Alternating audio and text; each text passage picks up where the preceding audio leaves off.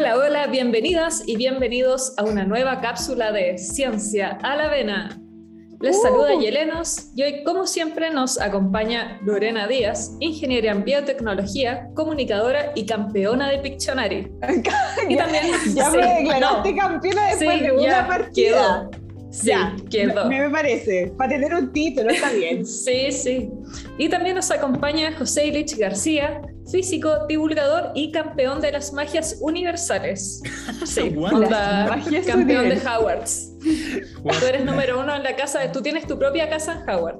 Ya, El sucesor de, de Snape. Así mismo, así mismo. Ya. Bueno, los pueden encontrar en sus redes sociales como arroba biololita2020 y José Ilich García. Bueno, prepárense hoy que les traemos primicias y novedades de ciencia. ¿Qué nos tienen y cómo están? ¿Cómo estamos, eh, ¿Cómo estamos, querida Yelenos? Música, directora de, de Oh, cine, máxima de las máximas y que en este momento nos habla desde España. Oh, Dios. España, tío. Me han expuesto, es verdad. Estoy en España. Internacional este podcast. Absolutamente internacional el podcast. Totalmente, así que sigan a, a Yelenos en arroba Yelenos y en Spotify y escuchen su música. No, gracias. Oye, estamos súper bien y además estamos en una semana bien especial porque ha estado cargadísima del Día Internacional de la Mujer y la Niña en la Ciencia. Uh, Eh, de hecho, vamos a tener una conversación súper interesante, súper nutrida de datos duros, de Uh. reflexiones y con tres investigadoras, pero destacadísimas y maravillosas de Chile. Pero primero vamos con las noticias, porque José, algo nos contabas de Elon Musk. Sí, bueno, Uh. eh, Elon Musk, el magnate, tiene el em- proyecto Starlink, que es este proyecto como de dar internet a través de satélite y que cada cierto tiempo Sí. la gente los confunde con ovnis, pero en verdad son simplemente los satélites de este tipo. bueno, resulta que hace un par de días, unos cuantos días atrás, lanzaron 49 nuevos satélites al espacio de Starlink y producto de una- 49. 49. Mucho. Sí, y producto de una llamarada solar se perdieron 40. ¡No! ¡Se quemaron! Eh, básicamente eh, no tuvieron la capacidad de volver a su órbita, así que van a, caer y se van a quemar en la atmósfera, los 40, Mm. perdidos a la basura. Oh. ¿Estaba dentro del rango de error o 40 No, yo es creo que- demasiado? No, es Yo mucho. creo que 40 escapas No de sé. cualquier rango de error. Lo que pasa es que fue una llamada solar is- No, no, no pensaron que fue como justo les llegó y no tuvieron mucho que hacer. Intentaron maniobrar para, para evadirlo, pero el, el nivel de resistencia que generó la llamarada hizo que no pudieran volver a, a una órbita estable. Así que se van a caer y se, se murieron. No, no, no, no. José, Perdió 40 ¿esta llamarada solar son las mismas llamaradas o supuestas llamaradas o peos solares, quizás como que se dice vulgarmente? Men, Jamás Que había son- escuchado son que las se mismas. dijera así, en serio. Sí, Peos solares, sí. El peo solar, solar. No. Peo De solar. hecho, quiero decir que una vez yo tenía con problemas con mi celular, nivel que llamé para preguntar por qué estaba tan mala la señal y me dijeron oficialmente desde el call center que era problemas por los peos solares. Y yo así, ¿qué? ¿Qué tiene que ver que el sol que se anda tirando gases y que eso haga que no funcione mi celular? Como, ¿qué que pasó ahí? jamás había escuchado lo de peos solares. Sí, los peos solares famosos. excusa. Eh, Oye, mira, ¿y se pueden, se pueden predecir? Porque tú dices, ya, ellos no lo predijeron, no, no se anticiparon, entonces, pero ¿se pueden predecir los, hay- hay- hay las cosas- llamaradas solares? Hay veces que hay más actividad solar que otra, pero no es tan claro poder predecir una llamarada solar cualquiera, digamos. Hay, hay, puedes predecir temporadas, por así decirlo. Pero Ya. afecta o no afecta la, Claro. el- el- la señal de mi celular. Eh, ¿Es o de- no es verdad? Depende de qué tan lejos estés de la antena, básicamente. Porque las Ah, ok. señales de celular, si tú estás muy lejos de las antenas, rebotan en la atmósfera, rebotan en la ionosfera y Ujú. llegan a tu celular. No, los, cel- los celulares no trabajan con satélites, eh, son las antenas que mandan señales y si tú estás muy lejos, rebotan la ionosfera y te llegan. Y la ionosfera sí se podría ver afectada por una llamarada solar lo suficientemente fuerte.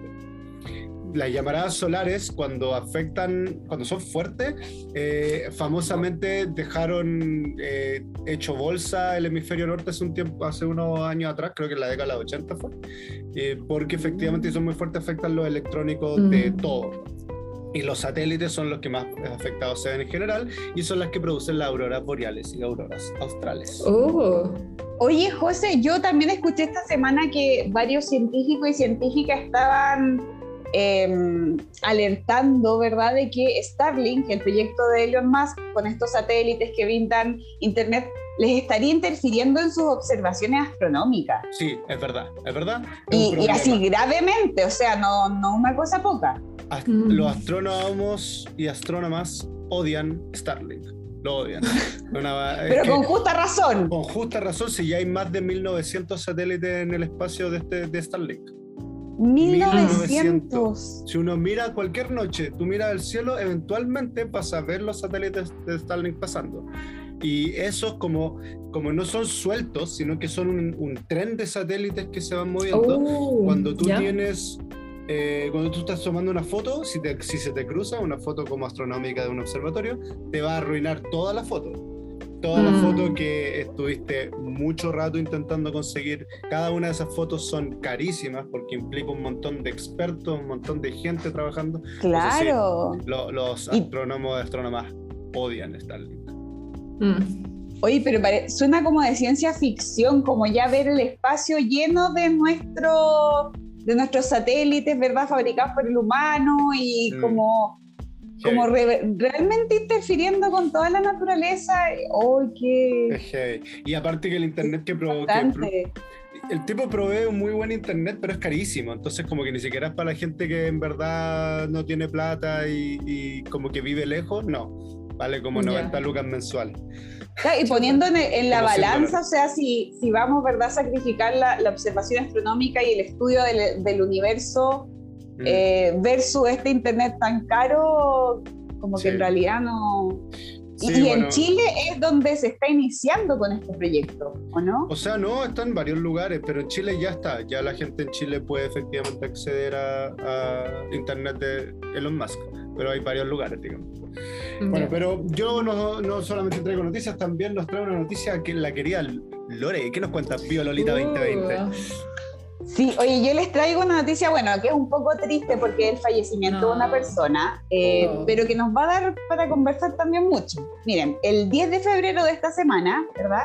Eh, falleció Luc Montagnier, que él fue premio Nobel de Fisiología o Medicina en 2008. Él falleció, ¿verdad?, esta semana a los 89 años y él es muy conocido por eh, algo que se llama la enfermedad de los Nobel o Nobelitis Ujú. ya que son- Novelitis. eh, Nobelitis, que son eh, ganadores o ganadoras del premio- bueno, ganadores en realidad porque hay solo ejemplos hombres, pero bueno, también tiene que ver con que menos del 4% de las personas que han ganado Nobel son mujeres. Ujú. Entonces, coincide que la mayoría de los que, de los que han padecido de esta enfermedad de los Nobel son hombres. Claro. Son estas personas que después de ganar un Nobel, ¿verdad? Se sienten muy, eh, muy seguros, muy confiados de sus conocimientos y comienzan a opinar de cosas que no les compete a su campo de investigación. Generalmente pseudoterapias, autismo, vacunas, eh, y la verdad es que dicen pura Cabeza cabeza de pescado. pescado. Eso es como full la falacia del título. Claro, que- efectivamente. Que la falacia del Claro. título está cuando digo en el fondo algo que yo digo que es verdad, solo como por mi título. En verdad es una falacia. Usted Sí. no lo haga. Efectivamente, el nombre oficial es falacia de autoridad. Esa, Claro, y esa, eh, ese es un fenómeno que se da en quien escucha más bien esa, esa opinión, porque dice, bueno, esta persona que ganó un Nobel está diciendo Mm. esto, entonces yo le doy credibilidad a lo que dice porque es un ganador o ganadora del Nobel. O sea, Claro. obviamente tiene que estar diciendo algo que es verdad.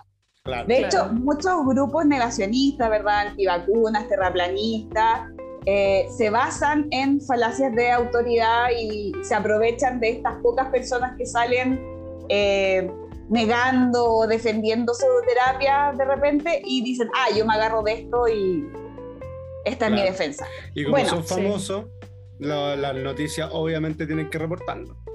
Exactamente, exactamente. Muy importante ese detalle. Bueno, Luc Montagnier ganó el Premio Nobel de Fisiología Medicina en 2008 con François Barré Sinoussi. Eh, pueden buscar un post en mi, en mi cuenta Violorita 2020 sobre ella, porque es una viróloga muy, muy seca. Y bueno, ellos ganaron el premio Nobel por descubrir y aislar el virus de la inmunodeficiencia humana, que es el VIH causante del SIDA. Sí, son súper, súper importantes en, en, mm. nuestra historia. Pero luego de ganar el Nobel el 2008, Luc Montagnier se dedicó a defender varias eh, pseudoterapias, pseudocientíficas, como la teoría de la memoria del agua ah, y la memoria de la, de la homeopatía. Esa es la base de la homeopatía. ¿Cuál es esa teoría, la de la memoria del agua? La homeopatía, no sé si tú sabes, Yele, y, quienes nos están escuchando, es básicamente diluir millones de veces un principio activo que se conoce que tiene propiedades terapéuticas, pero diluirlo millones de veces. Claro, y entre más diluido, más efectivo. Eso sabía. Y, es, y eso se basa en la teoría de la memoria del agua, que dice que el agua, las moléculas de agua tienen la capacidad de retener las propiedades curativas de un principio mm. activo. Ah. espérate, que es peor que eso. Es peor que eso, porque cuando. Porque eso es la versión actual de la homeopatía. Pero ah, la sí, ya, sí, tiene, de la homeopatía, el remedio, luego tenía que pasarlo por la Biblia. Sí, pegarle con la ah, Biblia. Sí. Pero ¿cómo? O sea, físicamente teníais que tirar el agua sobre la Biblia o teníais que poner el agua en un vaso arriba de una Biblia. Exacto. O leerle la Biblia al no, agua. No, que, teníais que acercar el vaso a la Biblia. No, y yo, yo había escuchado también que tenías como que agitarlo mm. con la Biblia en la mano, una cosa así. Ah. una locura total. Bueno, Luc Montagnier, ¿verdad? Defendió la teoría de la memoria del agua, la homeopatía, también defendió lo que era el tratamiento del autismo con antibióticos, como si fuera una enfermedad causada por bacterias. Claro, wow. También propuso tratar al Papa Juan Pablo II, que padecía de Parkinson, con fermentado de papaya, que no tiene mm. absolutamente ninguna base científica. ¿Ya? Pero probablemente era rico porque la papaya es bien mm. rica. Pero fermentada, no sé cómo. Ah, bueno, ahí no sé. Sí, es que ustedes muy poco alcohol. ah, eso puede ser. Claro, como un licor de papaya, digo. Quizá no era Sí, eso puede ser. Yo escucho fermentado papaya y lo único que pienso es sábado. Claro. ya, pero claramente no te va a ayudar para el Parkinson. No, o sea, no, tiene ninguna, ninguna, ningún sustento científico. Bueno, también, esperen, eh, agárrense, porque él defendía lo que es la teletransportación del ADN, del material oh. genético, por ondas electromagnéticas. Amo. Aquí tenía, aquí algo había de teoría cuántica, quizás ahí tú sepas más, José, pero a mí me suena como que no. No, no, no. No, a mí me suena como que no. Siempre está ahí la cuántica dando vuelta en la pseudociencia. sí, ya, lo habíamos hablado. Le, metes cuántica, le metes ortomolecular y ya tienes tu teoría pseudocientífica. Sí, claro. Ah, Miren, eh, detalle a recordar para nuestros auditores y auditoras: pseudocientífico significa que pretende ser ciencia, pero no lo es. Mm. Y novelitis, la enfermedad que describe Viololita, es un, no es una enfermedad real, es como una cosa que le ha pasado. Eh, comúnmente a estos tipos, pero que no es una enfermedad real, digamos. Claro. no es una patología real, es como un. No sé cómo podríamos porque síndrome también sería algo médico. es como algo que se da en esta gente porque se le sube lo húmedo a la cabeza, claro. Claro, bueno, que, no claro, que como no, han sido muy pocos, pero se ha dado repetidamente y, de personas que justamente ganaron el Nobel. Pero si comparáramos la población. La cabeza, sí es eso. Sí, y también, no sé, entre la edad, las luces del estrellato, ahí mm. vamos a, podemos seguir comentando.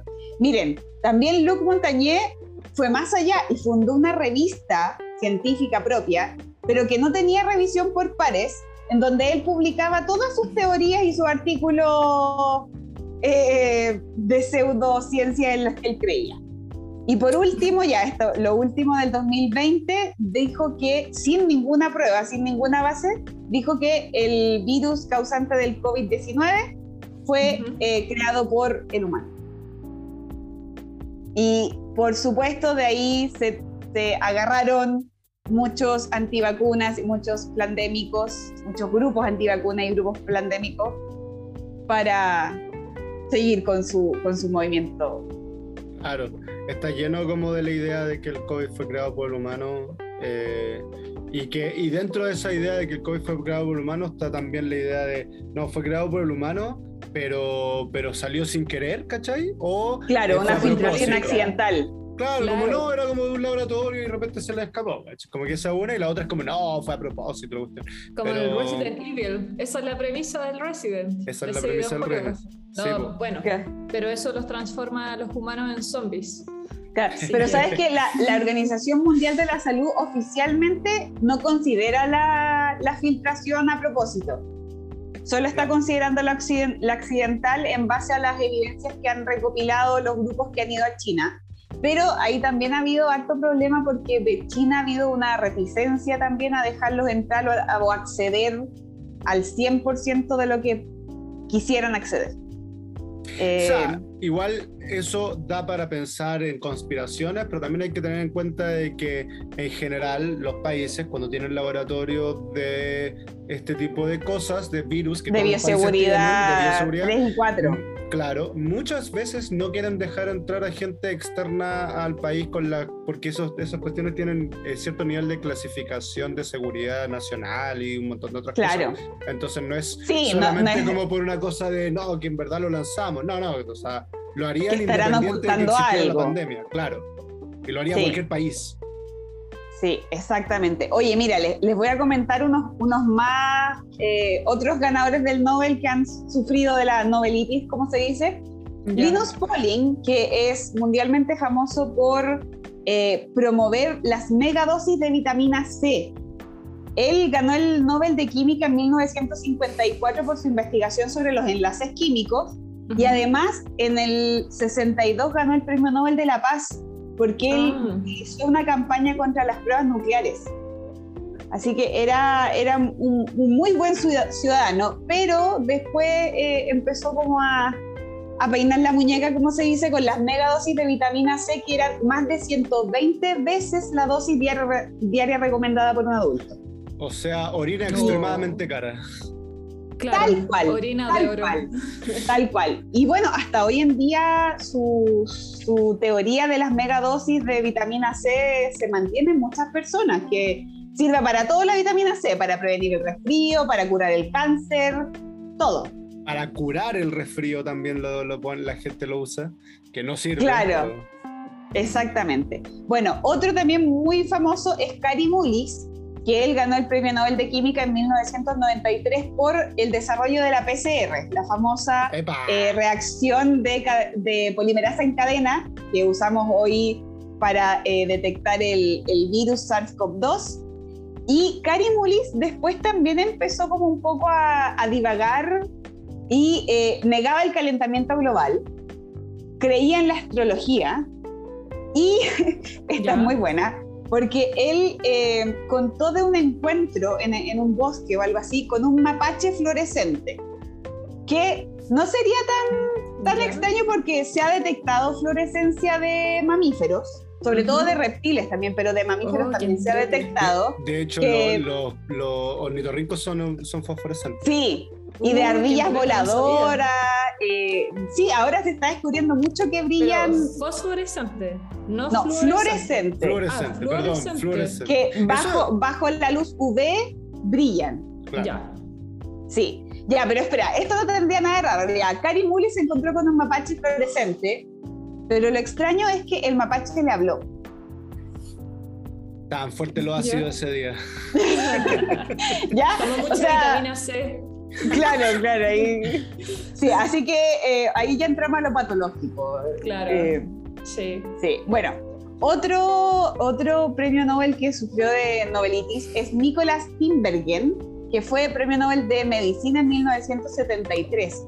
Y él en el discurso de aceptación del premio Nobel, qué cáchense, en el mismo discurso defendió que el autismo es culpa de las madres. Y además, años después publicó un libro sobre la terapia de retención, que la terapia de retención también es para tratar el autismo. No sé qué fijación tienen los Nobel con el autismo. Eh, que esta terapia que él defendía era de una respiración sin parar, cosa de hiperventilante. Y decía que ese era un tratamiento para el autismo. Mm. ¿Ya? ese era Nicolás Timbergen. Y por último, este es mi, mi, favorito porque yo tengo un, tengo que, un, un, odio un poco a James Watson. Ah, James Watson, mundialmente conocido por el descubrimiento de eh, la estructura del ADN, ¿verdad? Él y Francis Crick ganaron el Premio Nobel de Medicina en 1962. Y después Watson se ha mandado, pero cantidad de declaraciones polémicas. Por ejemplo, que las personas de raza negra son biológicamente menos inteligentes que las de raza blanca y que por la... Perdón, dime, dime. No, que de hecho sea paso que tampoco existe raza en el humano, como que no es un Podríamos... Exacto. Ya hablaremos de eso con algún biólogo o bióloga, sería súper interesante. Y además decía que por el mayor contenido de melanina en las personas de raza negra, entre comillas, tienen mayor deseo sexual inherentemente. Ya, así. Sí. Bueno, en eh, el 97, Watson dijo que debería permitirse a las mujeres abortar cuando su hijo o hija viene con el gen gay. Ah, quiero el gen gay. Yo lo tengo, chiquillos, permiso. Cuidado. bueno, Transferencia horizontal de genes, es muy buena. Bueno, eh, también él justificaba que un poquito de antisemitismo está bien. No. También discriminaba. Oye, el nivel de homofobia, racismo, antisemita que Tal cual. Te queda todas las casillas este tipo. no, espérate, también discriminaba a las personas con sobrepeso. Él decía que oh. uno, uno no quiere contratar a personas con sobrepeso. Además, esto ya es la guinda de la torta, él decía que tener mujeres en el laboratorio era más entretenido, pero que no eran muy efectivas. ¿Qué tipo eran, eran como una herramienta. Eran como una herramienta, ¿cachai? Si era, era efectivo o no efectivo. No, y por favor, busquen, busquen su, su descripción de Rosalind Franklin. Que es, importante. Indignante. Indignante, realmente. Ella debería haber ganado el premio Nobel con ellos dos, básicamente. Mm. Sí, y, y, otra científica por ahí también. Vean mi, mi post de ayer sábado. Ahí van a, van a entender por qué. Pero no, es realmente indignante. Y ahí esto, lo último que les cuento, ya de, de James Watson. El 2014 él vendió su premio Nobel. Porque el objeto que se podía, pensé que era ilegal. como, no, como en la... el Oscar no se puede vender. Pero la, la, gaviota de Viña del Mar sí no, se pero puede está en el está, es parte del protocolo cuando te lo entregan. Pero es tuyo. Pero bueno, esas son las reglas. Va, ok, continúa. Bueno, él vendió su Oscar en 2014 porque por todas sus declaraciones en las prensa lo, lo expulsaron de la academia científica, de la, del mundo científico, entonces ya necesitaba plata y vendió su Oscar o sea, su Nobel. Vendió su Nobel. No se Vendió su Nobel. Así que ese es la, la joya que es James Watson. Y esa era mi noticia, el fallecimiento de Luc Montagnier y bueno, todo lo que conversamos sobre. Y hablando de tanto premio Nobel, ¿dónde es la entrega del premio Nobel? En Suecia. En Estocolmo, efectivamente, Estocolmo, Suecia. Excepto él, esto, es, esto ya es como la prueba de, del premio. Ah, ¿Cuál es la excepción? ¿Dónde entregan el, premio Nobel de la Paz? Ese no, nunca sabía dónde lo entregan, pero no sé, Ginebra. En Oslo. Oslo, Oslo Noruega. Sí. ¿Y por qué? Estuve ahí. Estuve en el, en el Museo del Premio Nobel de la Paz. Tan internacional. es que, perdón, chiquillos, que cuando uno ya está en Europa, como que todo aquí ah, está a la mano. Ah. Todo está a la mano. Lleváis, lleváis como tres días en Europa. Que se diga que llevo como 10 horas aquí instalada. Y vean lo importantes que son para mí, que lo primero que hago es estar aquí conectada en el podcast. ¿ver?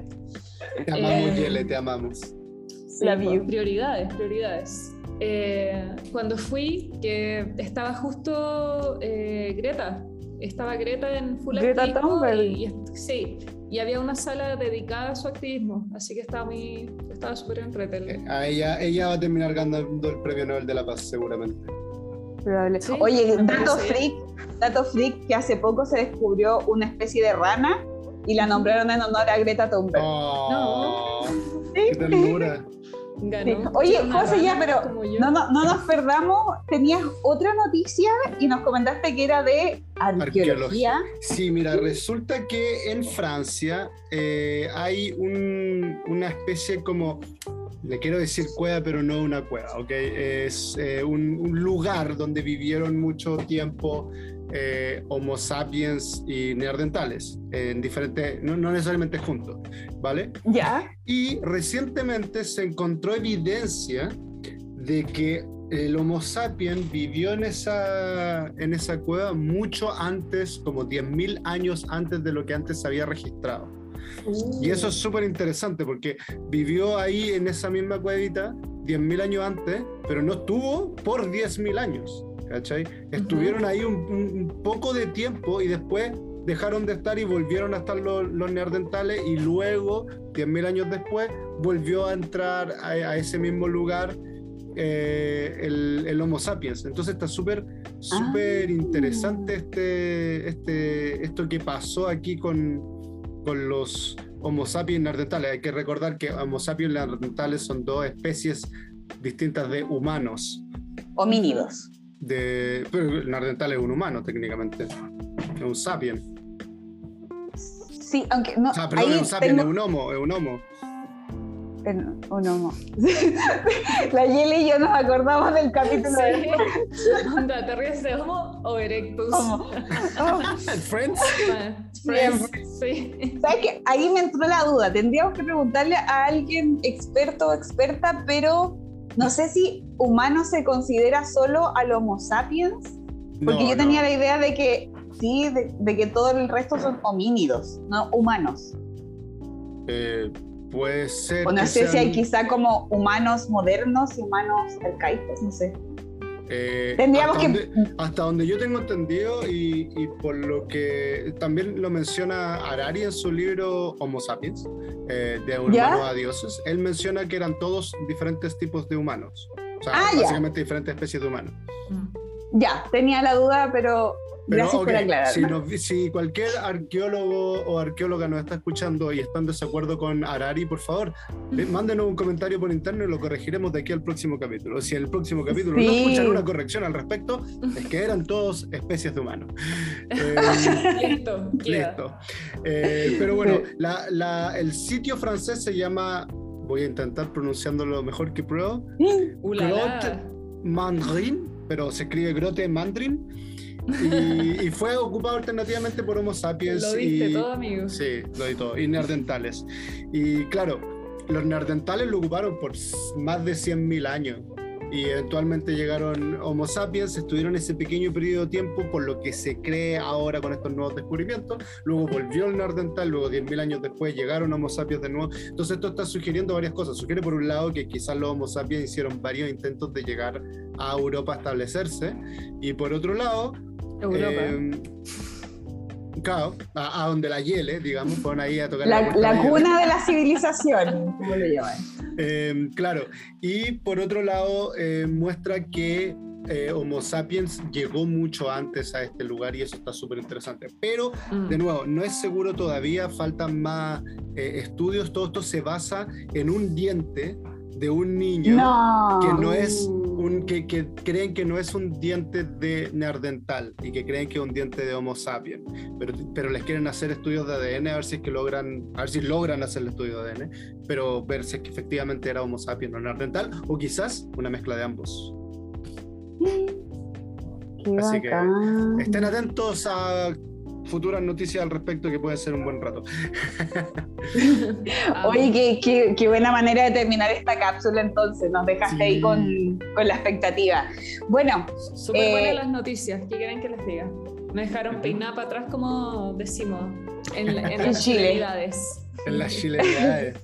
No, nos echas de menos ya. Sí. Sí.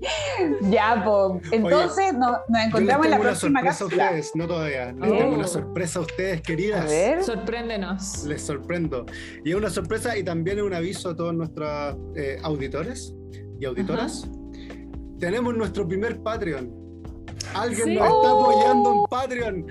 Eh, Muchas gracias. ¡Qué La- emoción! así que por ser la primera le queremos mandar un enorme abrazo a Noni por apoyarnos en Patreon, nuestro primer ah, Patreon. Y para todos los que no saben, tenemos un Patreon. Es verdad, hay que promocionarlo para siempre. Sí, así que, oye, millones de gracias a, a Noni, la recordaremos por siempre y a todos los que quieran apoyarnos. Vayan al Patreon. Me, me siento como que ah, hubiera ganado un Oscar o un. Nobel, Pero no lo voy a vender. Ah, pero y- no lo voy a vender. Y de paso queremos como equipo de Ciencia a la Vena mandarle un saludo a todo el equipo de Bestia por estar nominado el corto al Oscar, Sí. más que merecido. Eh, un abrazo a todo el equipo de ellos. Y Sí. ellas. Y un abrazo enorme a todas las mujeres y a las niñas en ciencia, tecnología, conocimiento, innovación, artes, humanidades, en todo lo que sea investigación y generación de conocimiento. Les mandamos un enorme, enorme saludo. Muchas felicidades y ojalá que todos los aquí días. felicidades a Lorena Díaz por ser una niña en la ciencia, hoy día una mujer adulta en la ciencia, pero en algún momento fue una niña en la ciencia. En algún Así momento, pero- saludos Y- para ti también, Lore. Gracias, linda. Y saludos para Yele porque también está metida en la comunicación de la ciencia a través de este podcast, así que también un saludo grande. Las ciencias del arte dicen. También La- en del título arte. dice la ciencia del arte. Sí, Ya, eh, Y muchos saludos para todos y todas. Exactamente. Y nada, se nos viene la próxima cápsula de entrevista, que es una cápsula especial por el Día de la Niña y la Mujer en la Ciencia, así que no se la pierdan y nos vemos en la próxima cápsula. Nos vemos. Chao. Chao.